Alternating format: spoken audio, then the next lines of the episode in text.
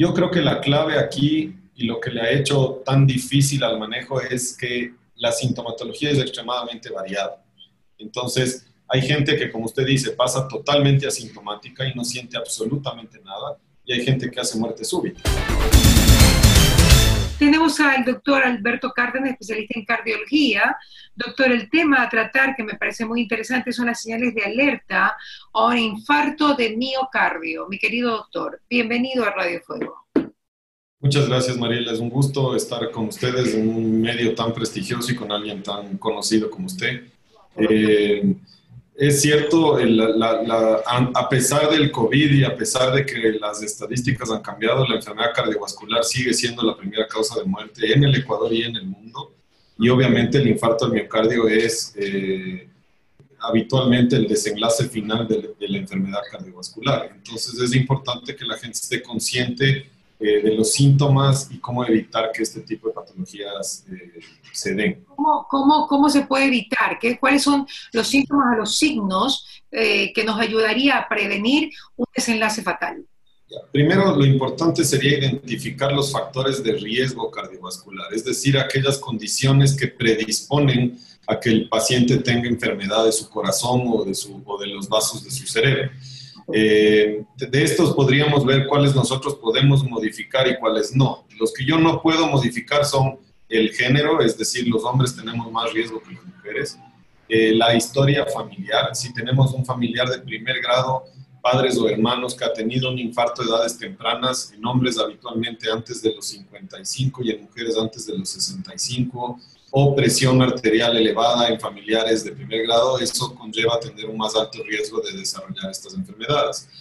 Los otros factores de riesgo que yo sí puedo modificar, sea con cambios en el estilo de vida o con tratamiento farmacológico, serían tener colesterol alto, eh, tener problemas de presión arterial alta, diabetes o trastornos de la glucosa sin que lleguen todavía a ser diabetes, eh, obesidad, sedentarismo, esos habitualmente son factores de riesgo. El tabaquismo es algo, otra cosa muy importante. Entonces, lo primero que empezaríamos es por tratar de modificar esos factores de riesgo, eh, tratar de eliminarlos del panorama o controlarlos adecuadamente y con eso evitar que la enfermedad progrese. Si ya tenemos alguno de estos factores y necesitamos obviamente disminuir al máximo el riesgo de tener un evento, eh, los, los, los, signos clínicos que el paciente nos referiría habitualmente van a ser dolor en el pecho, presión en el pecho asociada principalmente con esfuerzo. Eh, cuando el paciente camina, sube gradas, hace actividad física, el corazón tiene que acelerarse un poco más y trabajar más para poder suplir las necesidades del, cuerpo. El momento en el que hay alguna arteria obstruida parcialmente y suben estas demandas, eh, obviamente eh, empieza el paciente a tener síntomas. Dolor o presión en el pecho, sensación de ahogo, falta de aire, eh, desmayos, este tipo de cosas podrían ser habitualmente datos de mal pronóstico. Claro. Ahora, eh, hay, no sé, algún signo eh, importante, por ejemplo, una semana antes de que tengas un infarto, un día antes, algo que tú tengas que tomar atención, doctor, por ejemplo, no sé. Eh, dolor de cabeza, algo, algo que, porque estos, estos temas son generales, ¿no? Eh, digamos que podría ser indicio de que sí, que mi papá tuvo, que estoy gordo, que fumo, pero la gente no lo cree, la gente dice, no, a mí no me va a pasar. Así es, así es. Eh, a ver, síntomas. Viendo en retrospectiva los pacientes que llegan con un infarto, habitualmente podrían tener un deterioro en su capacidad de hacer actividad física es decir, ya llevan, te cuentan que llevan un par de semanas en las que se fatigan, sin una, hay un deterioro evidente en su capacidad de hacer ejercicio sin que haya una causa específica. Es decir, salían a caminar media hora todos los días, ahora caminan 20 minutos y se fatigan. Eh, esa podría ser una, un signo de alarma. Eh, cuadros de desvanecimiento, de desmayo podrían también ser un signo de alarma o si es que hay algún tipo de descontrol en las, en las enfermedades que el paciente ya tiene, es decir, trastornos de su glucosa, que ahora hay exacerbaciones en los números de la glucosa, problemas de presión arterial en que la presión se descontrola, ese tipo de cosas podrían a veces predecir que hay más riesgo de tener un evento agudo. Eh, principalmente eso diría yo. Ya, saturación de oxígeno, baja la saturación. Hoy por hoy, eh, sí bajaría si es que el paciente tiene algún problema pulmonar de base. Hoy por hoy, con el tema COVID, la saturación se ha vuelto una, una medida objetiva importante. Eh, si el paciente es fumador, por ejemplo, y tiene ya compromiso pulmonar, o si ya, ya tiene un problema eh, cardíaco de base en que tenga insuficiencia cardíaca o alguna de estas eh, complicaciones más bien del proceso cardíaco, ahí sí se vería compromiso en la saturación de oxígeno. ¿Adormecimiento en alguna parte del cuerpo, doctor? ¿También puede ser A ver, tenemos, hay, los síntomas típicos son dolor opresivo en el centro del pecho. Sin embargo, los síntomas pueden variar, sobre todo en mujeres, en ancianos, en diabéticos. Esas poblaciones suelen tener síntomas más atípicos. Eh, ¿A qué me refiero? No necesariamente dolor opresivo aquí, pero molestias en, quizá en la boca del estómago, sensación de presión en el cuello, en el maxilar inferior, eh, presión en los hombros, en los brazos. Eh, la creencia común es que es más que el, que el dolor se irradia al brazo izquierdo, sin embargo está está muy bien documentado que, que, no importa qué brazo se irradie, que igual puede ser un problema de corazón. Si yo camino y empiezo a sentir que me duelen los hombros, siento que me aplastan el cuello, siento dificultad para respirar, esos podrían ser equivalentes a tener dolor opresivo en el centro del pecho, que es el síntoma típico. Sudoración profusa sin una causa aparente, eh, estoy de repente sentado y siento como que siento un poco de falta de aire y empapo me empapo de sudor frío, ese tipo de... Eso también podría ser menopausia en las mujeres, o sea, hay eh, ese, es el, ese es el problema y es por eso que en las mujeres a veces los síntomas son atípicos y eh, la, la, señora llega a la emergencia del hospital y le dicen lo que está usted es histérica, está con menopausia y resulta que eran síntomas atípicos de un problema de corazón. Entonces, con, las, con estas poblaciones tenemos que ser mucho más inquisitivos y cuidadosos en que los síntomas no son siempre los habituales y hay que buscar intencionadamente y descartar que hay un problema cardíaco. Las arritmias también podrían ser un síntoma a tomar Las arritmias podrían ser un síntoma cuando hay falta de riego, cuando no llega suficiente cantidad de sangre al músculo del corazón, ese músculo se pone irritable, por decirlo de una forma, y a veces podría ser eso un foco de inestabilidad eléctrica y que se generen arritmias. Entonces, palpitaciones, eh, desmayo, ese tipo de cosas podrían ser obviamente un, dato eh, ominoso que habría que descartar. Claro, hay que tomar en cuenta también de las arritmias llamadas arritmias de verano en Europa, que son aquellas que se, que se dan porque se ha tomado eh, alcohol en exceso, porque se ha comido muchísimo, o, por otro tipo de cosas que, que dan arritmias que yo no sé si pueden llegar infartos, pero tengo entendido que la noche de Navidad es una de las noches con más infartos en el mundo. Así es, eh, después de las fiestas habitualmente tenemos, mm, ahí más que el consumo de alcohol, también tenemos mucha transgresión en la dieta, con consumo de sal. Comemos el pavo, el jamón, eh, eh, cosas que habitualmente no estamos habituados o no comemos con esa, con esa frecuencia y eso implica comer más sal o sodio y eso sí hace que suba la presión arterial, que eh, los pacientes que tienen insuficiencia cardíaca empiecen a retener un poco más de líquido y ese podría ser un desencadenante. Claro. La frecuencia cardíaca, doctor, ¿en cuánto es normal? Porque si para mí puede ser normal en una cantidad, tal vez para otra persona en otra y puede alarmar de repente. Cuénteme, cuando uno se levanta o cuando uno está en el día, ¿cuál sería la frecuencia cardíaca que debemos estimar como buena y cuál nos podría alertar? La frecuencia cardíaca normal en el ritmo normal del corazón, que se llama ritmo sinusal, eh, es entre 60 y 100. La frecuencia cardíaca es un fenómeno fluctuante que varía dependiendo de lo que uno haga. Si uno se acuesta a dormir, bajará a 50. Si uno sale a hacer ejercicio, subirá. Eh, hay, No necesariamente, hay atletas, por ejemplo, gente que hace mucho ejercicio, que trota todos los días, que está dedicada a hacer TRX, eh, ciclismo, etcétera, que, son corazones bien entrenados, que tienen frecuencias cardíacas basales de 40 y van perfectos por la vida. Hay gente que está totalmente desacondicionada, que está obesa, sedentaria y tiene frecuencias cardíacas que no bajan de 90 se ha visto que tener la frecuencia cardíaca en la parte alta del rango constantemente no es bueno. Y la otra cosa es un término que nosotros los cardiólogos utilizamos, que es la variabilidad de la frecuencia cardíaca. Tener mucha variabilidad es bueno, tener una curva plana en donde no hay mayor movimiento, eso habitualmente no, no es lo mejor. Si, ve, si consideramos la persona promedio que hace algo de ejercicio un par de veces por semana, mientras se mantenga entre 60 y 100 con picos ocasionales como respuesta al ejercicio, a estrés, de cosas por el estilo, eh, no debería tener mayor inconveniente. Doctor, ¿usted tiene una teoría de por qué la gente se muere tanto eh, de, de infartos en esta época de COVID? ¿Se tiene ya una teoría sobre la relación COVID-infartos? Sí, eh, se ha visto y es evidente que hay una relación clara entre el, el COVID es una enfermedad sistémica, pero empieza eh, siendo una enfermedad vascular. ¿No? Que eh, engloba todos los órganos, o sea, significa que primero entra por, por, para que todos entendamos, ¿no? Para, entra por la boca, por la nariz, pero después te compromete el pulmón, te compromete el estómago, te compromete el, el hígado, los riñones, todo, absolutamente. El corazón, obvio, es sistémica, todo, todo el sistema. Así es, es, es una enfermedad que entra por el tracto respiratorio, por los ojos o las mucosas, sin embargo genera inflamación en todo el cuerpo, ¿ya? Es sobre todo en la, en, la vasculatura, en los vasos sanguíneos. Entonces, esa inflamación eh, puede ocasionar algunos problemas. A nivel cardíaco, puede ocasionar que se formación de coágulos con más facilidad, lo que ya hemos visto aquí en Ecuador, hemos tenido nosotros casos aquí en Quito de gente que llega con infartos y que tiene, y que tiene COVID y la manifestación primaria fue la formación de trombos que tapan las arterias y el paciente tiene el infarto.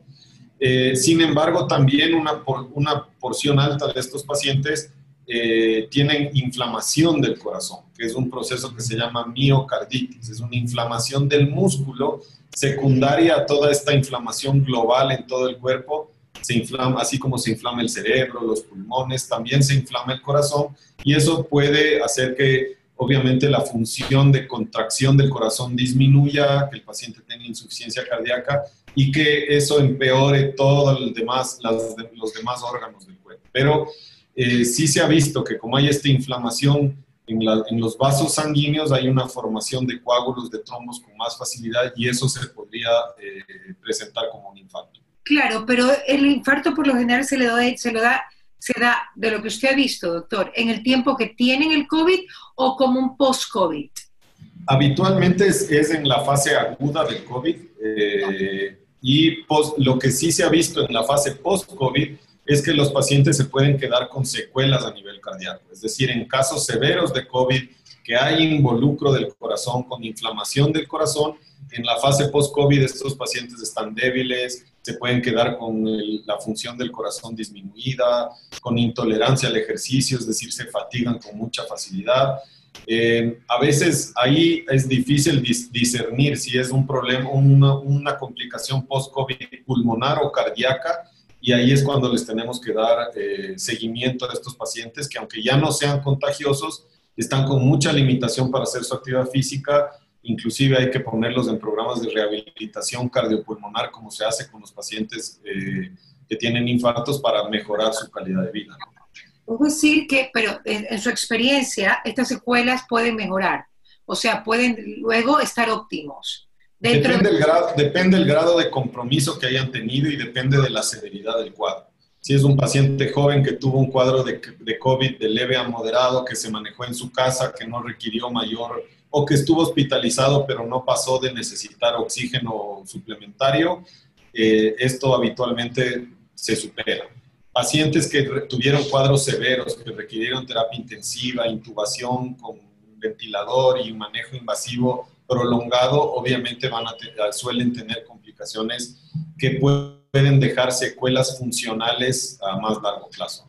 Doctor, yo creo que es sabido por todo el mundo que las personas que han tenido COVID perdón, que hay muchas personas que han muerto en este tiempo con, por ataques cardíacos, ¿no? Pero de repente eh, son súbitos, de repente murieron de un ataque cardíaco y se, se, da mucho y lo asociamos, hay gente que lo asocia al COVID. Puede ser que una persona tenga un COVID, o sea, sea asintomático, la famosa palabra, eh, asintomático y de repente sí si el virus estaba haciendo una inflamación y muere y tan, y de, de que se murió, pero estaba bien, pero ni tosía, ni tenía fiebre.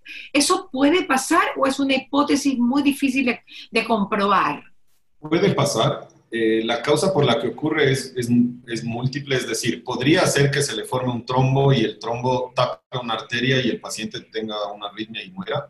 Y no haya ningún síntoma. Puede ocurrir. Es improbable que los asintomáticos puros tengan esto, no es tan frecuente Sí es más frecuente en gente que estuvo en casa con fiebre, con malestar general, eh, con problemas de, desaturación, en que la saturación de oxígeno baja. Es más probable en esos pacientes, pero también puede ocurrir en los, asintomáticos. Eh, hay, varias teorías. Una es que tenga un infarto porque se tapa la arteria, se forma un trombo, un coágulo. La otra es que baje la oxigenación y al bajar la oxigenación el corazón resiente eso y eso podría conllevar también a que haga arritmias eh, que equivalen a tener un, separa el corazón. O la otra es una patología que, que, la gente no la conoce, que es la tromboembolia pulmonar. Es que se forman coágulos dentro del pulmón y eso puede conllevar a que el paciente también tenga un cuadro de muerte súbita, es decir, la gente que en la calle súbitamente se desploma eh, y, y que se vio mucho en marzo y abril, doctor. Se ha, visto mucho y obviamente por el tema de, contagio y de manejo de estos cuerpos no se puede hacer una autopsia y no se puede saber con certeza qué es, pero habitualmente suele ser ese el escenario. Tromboembolia pulmonar aguda o eh, complicaciones cardíacas como arritmias o infartos del corazón. Doctor, eh, pero usted dentro de lo que vivió en Quito, eh, ¿qué, ¿qué, le pareció lo, lo, más, lo más raro? O sea, ¿alguna experiencia que usted dice, Dios mío, qué desconocido que es este virus? Eh, recién estuve invitado a dar una charla, en, eh, a participar en una mesa redonda que se hizo con la gente de, de la Universidad de Baylor en Houston, en Texas. Estaban compañeros de Perú, de México, los médicos de Estados Unidos y realmente es un virus que en tan poco tiempo desde su aparición, llevamos menos de un año que, el virus apareció en noviembre más o menos del año pasado en China, ahora es paradójico porque tenemos muchísima, muchísima información del virus. Yo no creo que ha habido un, un virus, una bacteria que en tan poco tiempo conozcamos tantas cosas al respecto y al mismo tiempo sabemos tan poco y tenemos tanta limitación en el tratamiento. Yo creo que la clave aquí y lo que le ha hecho tan difícil al manejo es que la sintomatología es extremadamente variada. Entonces, hay gente que, como usted dice, pasa totalmente asintomática y no siente absolutamente nada, y hay gente que hace muerte súbita, pasando por un rango de síntomas desde un cuadro gripal con fiebre hasta perder el olfato y el gusto, o tener dificultades respiratorias y, y tener que ser intubado y requerir manejo de terapia intensiva. Entonces, Creo que por la parte de los médicos requiere de mucha suspicacia de, imaginarse qué es lo que está pasando y asumir que es COVID hasta comprobar lo contrario.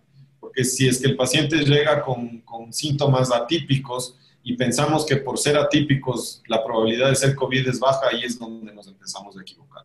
Hemos tenido aquí, yo presenté un caso de un hombre joven sin ningún factor de riesgo cardiovascular que llegó con con dolor de pecho y clínica de un infarto y eso fue lo que tuvo. Aspiramos el coágulo, se obtuvo una gran cantidad de coágulo de la arteria, se destapó la arteria, eh, se hicieron todas las pruebas y el paciente básicamente fue COVID y eso fue lo que llevó a que él tenga esta complicación.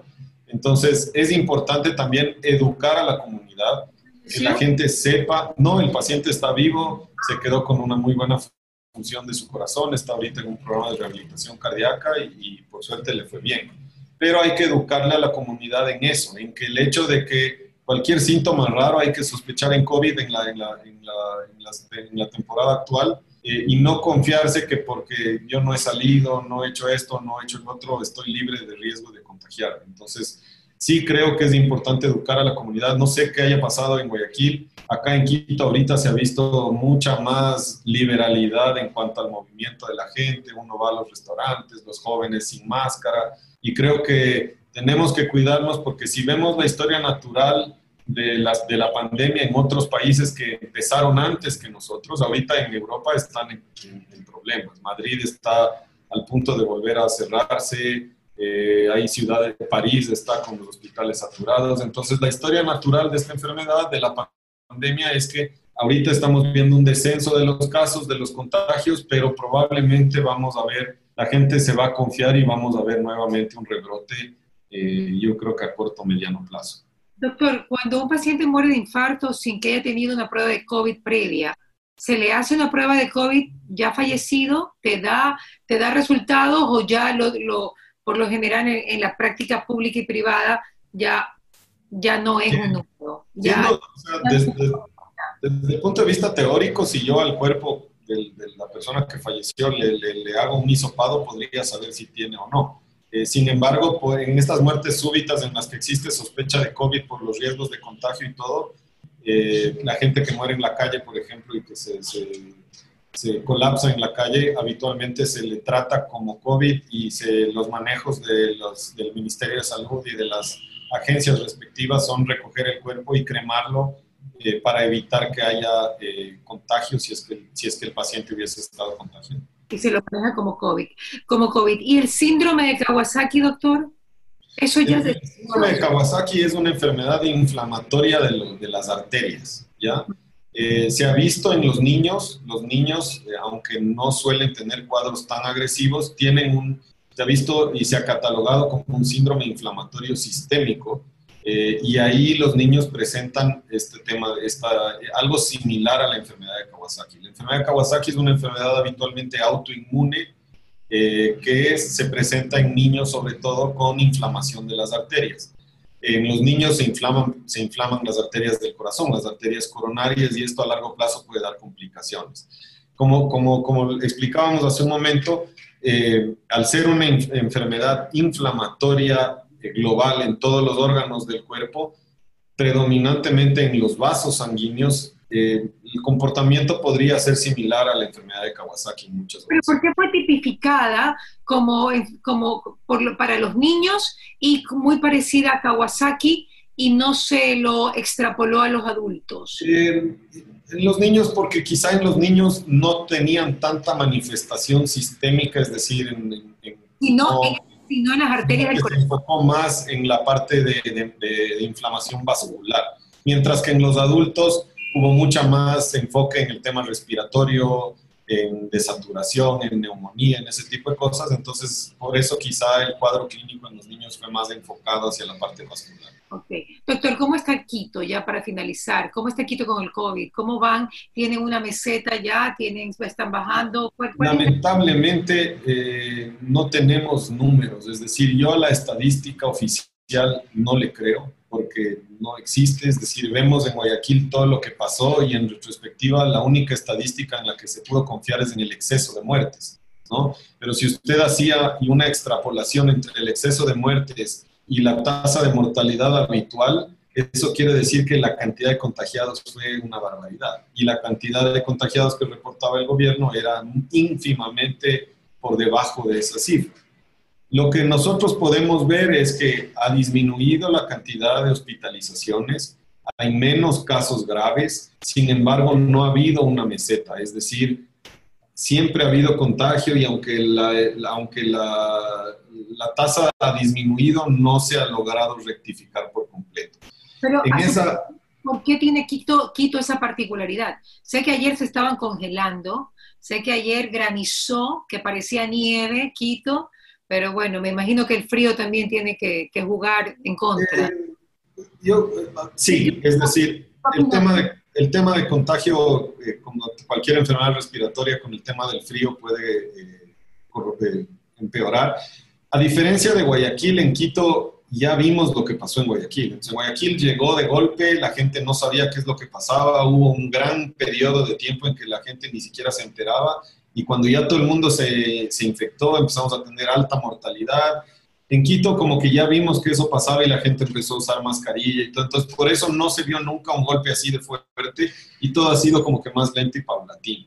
Eh, no hemos visto una tasa clara de decrecimiento, sí ha caído el número de hospitalizaciones, el número de muertes, es decir, el exceso de mortalidad ha disminuido significativamente. Hay varias hipótesis. Una podría ser que obviamente la virulencia del, bicho ha disminuido, que como hay tanta población que ya se contagió, también eso lleva a un tema de inmunidad en rebaño que se conoce. Eh, pero yo creo que el virus está ahí, está latente y no hay que bajar la guardia. Muchísimas gracias, doctor Alberto Cárdenas, especialista en cardiología, por estar con nosotros desde la ciudad capital. Un abrazo, doctor. Gracias, Mariela, un gusto. ¿Qué pasa con Mariela? Llegó gracias al auspicio de Nature's Garden, Interagua, Banco del Pacífico, Municipio de Guayaquil, EMAPAC, Produbanco, Ceviches de la Rumiñahui, Blemil, Vitafos, Municipio de Quito, Mave, McCormick, Municipio de Milagro, Vita Leche, Visa.